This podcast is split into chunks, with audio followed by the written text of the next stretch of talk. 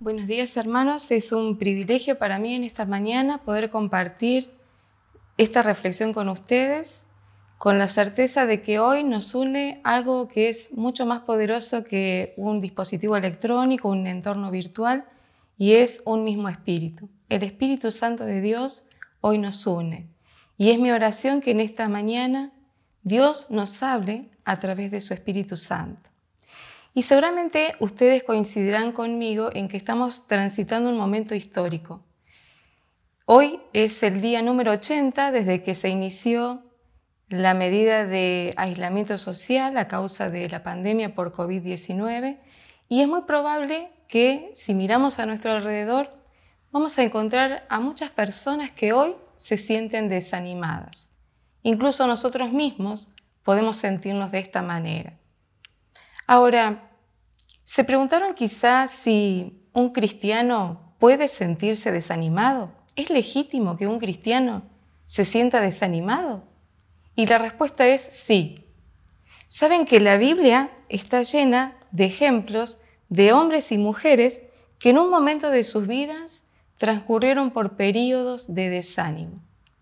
David, Moisés, Josué, el mismo Jesús en Getsemaní le abrió su corazón a los discípulos y les dijo, mi alma está angustiada hasta la muerte. Ahora, un cristiano sí puede desanimarse. Lo que no puede es permanecer anclado en un estado permanente de desánimo. En otras palabras, un cristiano puede sentirse desanimado, pero no dejarse vencer por el desánimo. Y saben que en esta mañana vamos a meditar acerca de la vida de un hombre que en un momento de su vida transcurrió por un periodo de profundo desánimo. Su nombre es Elías y su historia está registrada en el libro de Primera de Reyes a partir de los capítulos 17 al 19. Para los que participamos en la escuela de la Biblia, tenemos esta historia fresquita porque el año pasado estudiamos una parte de la historia del profeta Elías. Y aquí abro un paréntesis para invitarles a participar. Hoy comienzan las clases de la escuela de la Biblia y es necesario que participemos. Miren, hay un valor espiritual en el acto de estudiar juntos, en comunidad, la palabra de Dios. Si miramos a través de la historia del pueblo de Israel, vamos a ver que en distintas ocasiones el pueblo de Israel se reunía para leer la ley de Dios. En el libro de Nehemías se dice que el pueblo de Israel completo, desde los niños más pequeños, aquellos que podían ya entender, hasta los más grandes de edad, estuvieron durante seis horas escuchando la lectura de la ley de Dios. Así que hermanos, ustedes están invitados. En esta semana los maestros se han eh, comunicado con los alumnos de cada clase para invitarles, para explicarles con qué métodos y con qué recursos vamos a estudiar la Biblia. Todos podemos y debemos participar. Pero volviendo al profeta Elías, Saben que eh, en varias ocasiones se habla del profeta Elías como un varón santo de Dios, pero también se nos dice de él que era un hombre sujeto a debilidades, sujeto a pasiones, es decir, un hombre común y corriente, como vos, como yo, como ustedes, como nosotros, y la diferencia la hizo la obra de Dios en su propia vida. Y quiero invitarles a leer Primera de Reyes capítulo 19, vamos a leer el capítulo completo y lo vamos a hacer con mucha atención, porque de estos pasajes vamos a aprender dos lecciones.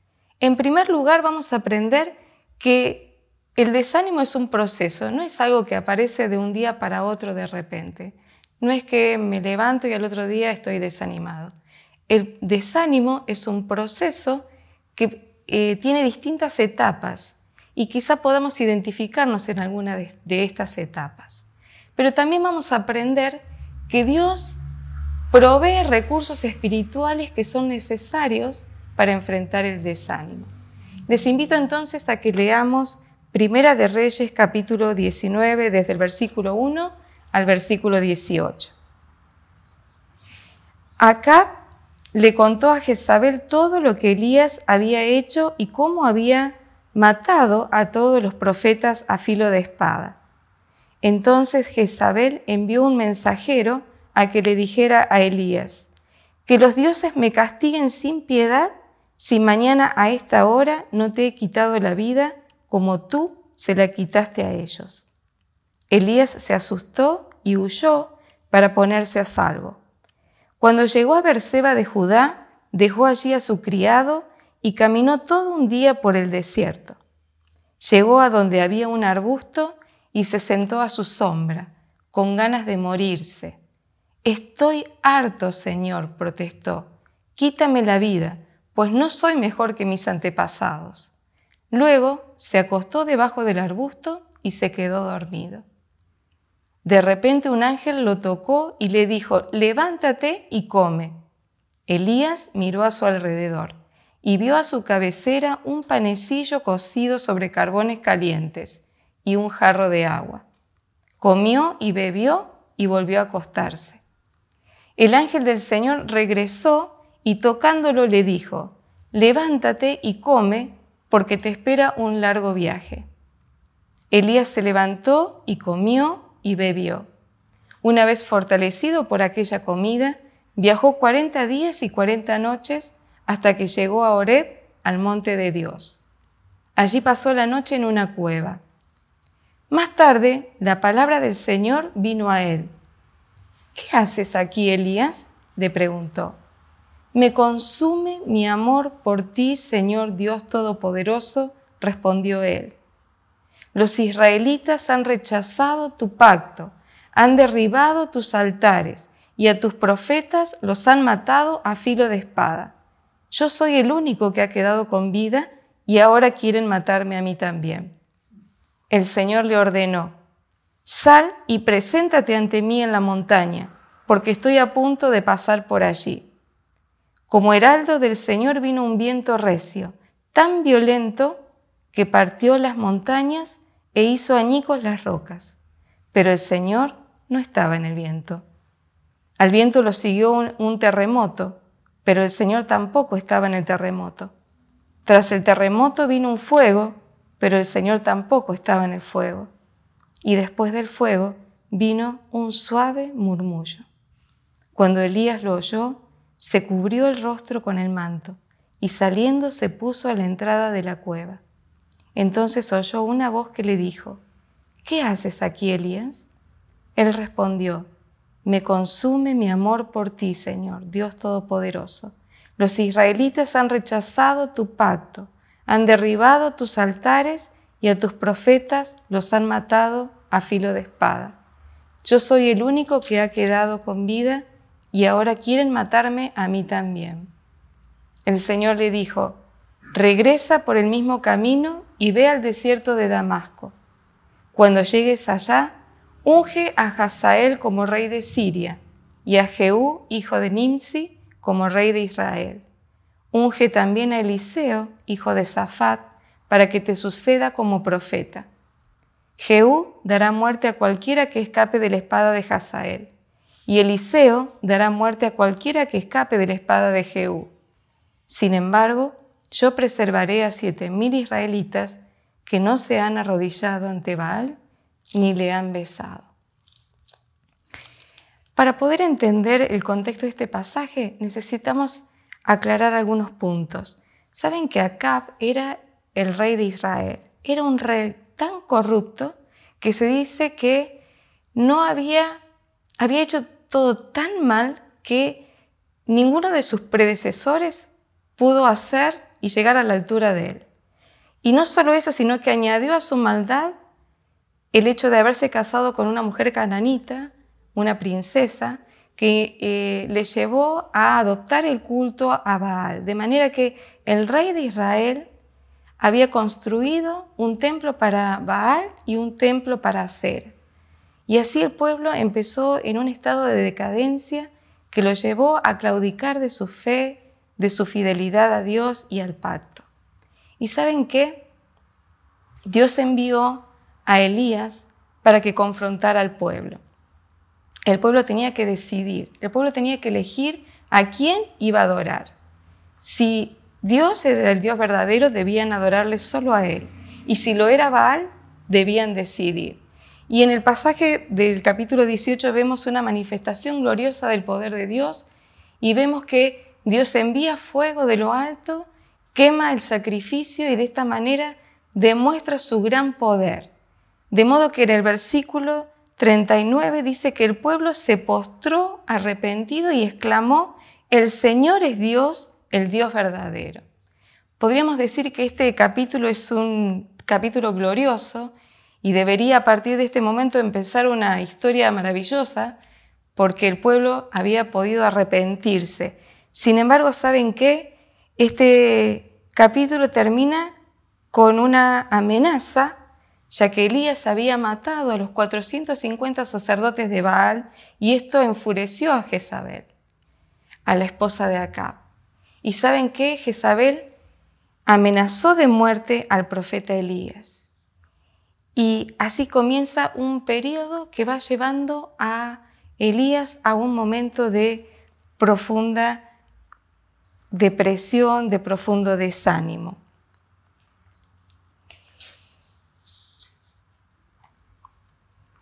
Y si miramos el título de este capítulo 19 en la, en la, versión, la nueva versión internacional, dice Elías huye a Oreb.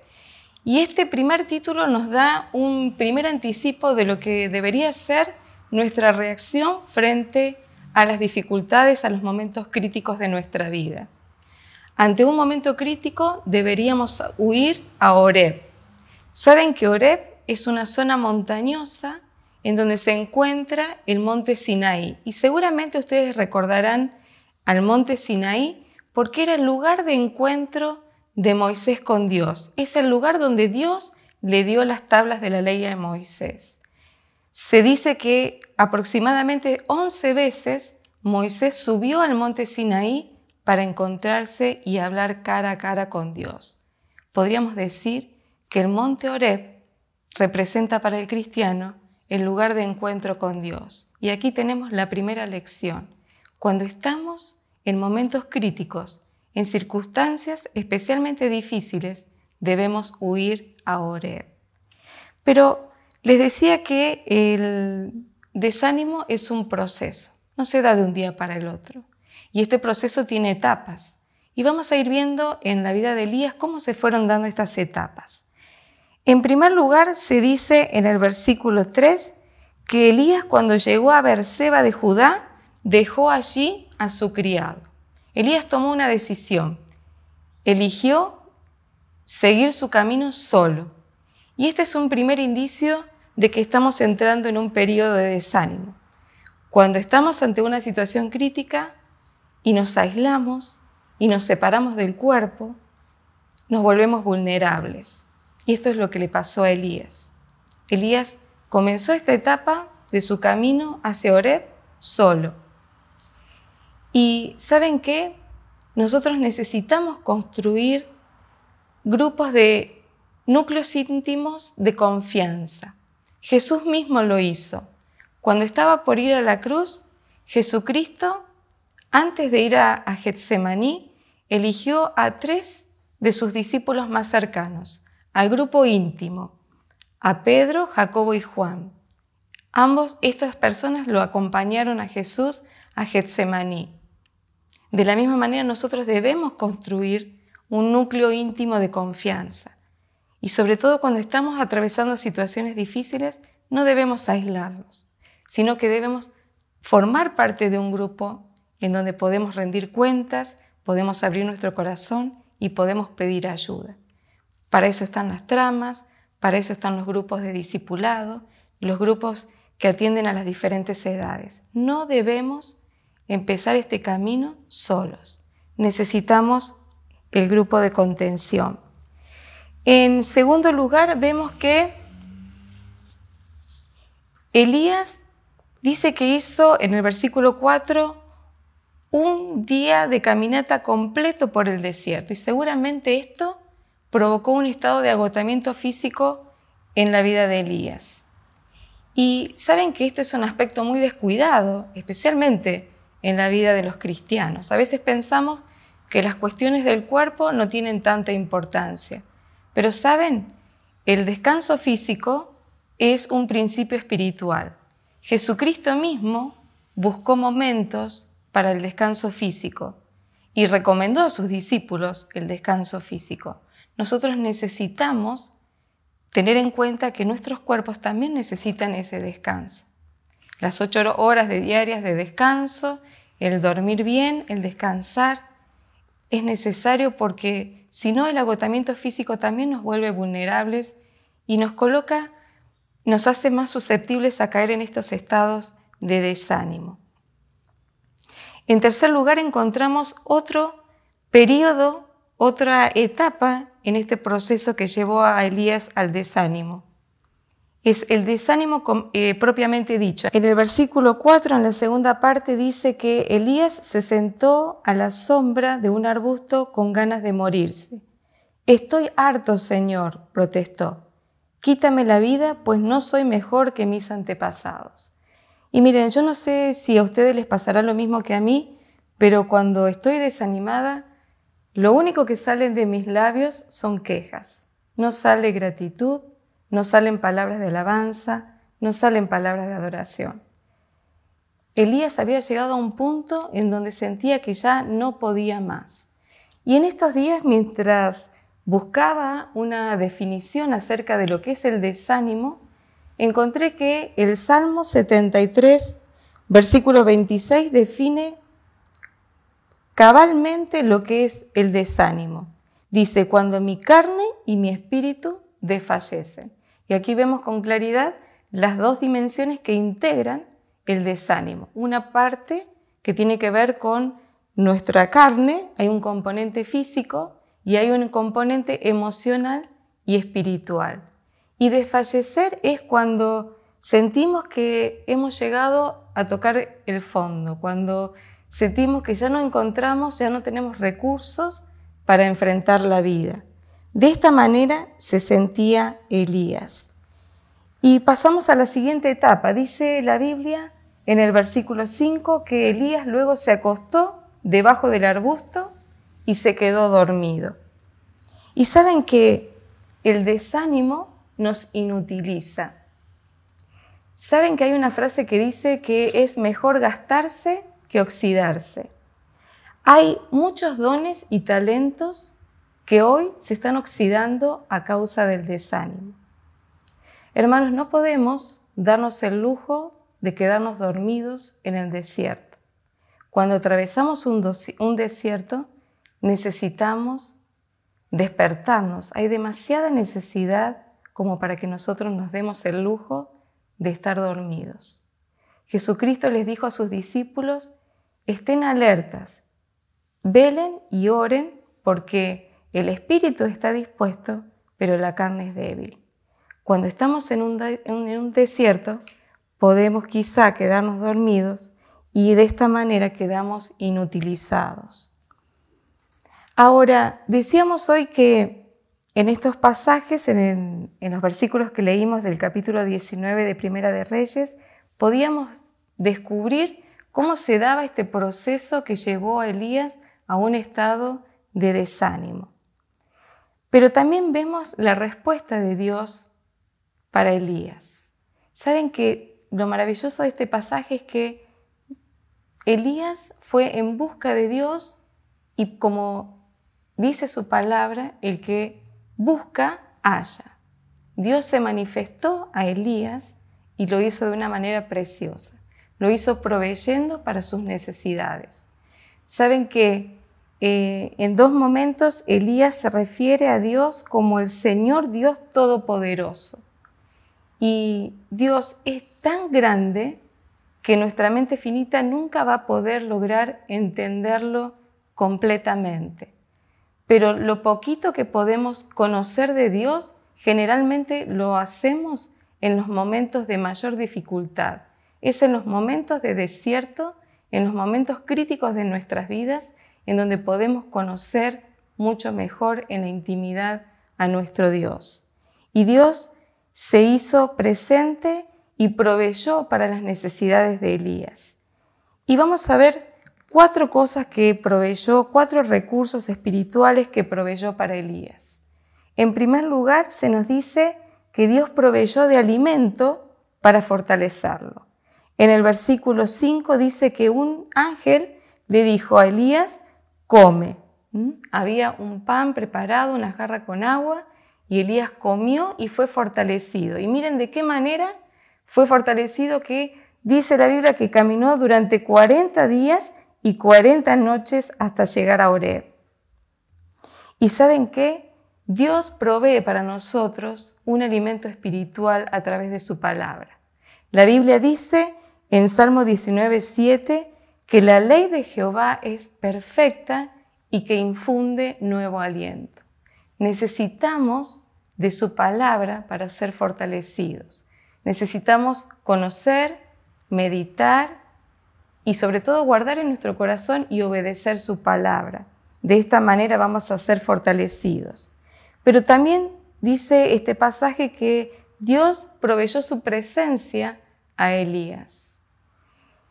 Y lo maravilloso del caso es que en esta ocasión Dios decidió hacerlo de una manera que podría parecer eh, diferente a otras. No se manifestó a través del fuego, tampoco lo hizo a través del terremoto ni de un viento recio. Dios acalló todo otro sonido y se manifestó a Elías en el silbo apacible, en el murmullo silencioso, en el murmullo apacible. Y saben que muchas veces Dios acalla toda otra voz a nuestro alrededor para que solamente podamos escucharle a Él. Y también Dios proveyó una nueva perspectiva. Había algo que había desanimado a Elías y era que todo el pueblo de Israel había abandonado a Dios. Pero Dios le indica a Elías que no todo está perdido. Había siete mil israelitas que no habían claudicado a su fe y que habían permanecido fieles a Dios. Y esto sin dudas había animado el corazón de Elías. Pero también Dios proveyó para Elías una nueva tarea. Él tenía que ungir a un rey y formar a un profeta. Y saben que hermanos, Dios nos ha dado un propósito, una tarea para cumplir, un llamado al que responder. Y quizá hoy, como en ese momento, Dios nos pregunte, ¿qué haces aquí? En este caso le pregunta Elías y lo hace en dos en dos veces, dos momentos. Y generalmente cuando en la Biblia se repite una frase es porque Dios quiere dar un énfasis en particular. Y le pregunta, ¿qué haces aquí, Elías? ¿Qué haces aquí, Elías? Y quizá Dios hoy nos está preguntando, ¿qué haces aquí? ¿Estás haciendo lo que Dios te ha llamado a hacer o estás dormido a causa del desánimo? ¿Estás en el lugar en el que Dios quiere que estés? ¿O quizás estás distraído por las circunstancias que te toca vivir hoy? Saben que para terminar quisiera mencionar un pasaje de las Escrituras, también escrito por otro hombre de Dios, por el apóstol Pablo, alguien que también luchó contra el desánimo. Él en 2 Corintios 4:16 dice, por tanto, no desmayamos, antes, aunque nuestro hombre exterior se va desgastando, el interior, no obstante, se renueva de día en día. En el original, cuando habla que no desmayar, no desmayamos, Pablo usa una expresión que significa nos, nos negamos a caer en el desánimo, es decir, nos proponemos no caer en el desánimo. Y este es el desafío para nuestras vidas en este día, que a pesar de las circunstancias que nos toque vivir, Dios pone a nuestra disposición recursos espirituales y nosotros podemos proponernos no negar caer en el desánimo. Que Dios les bendiga en este día.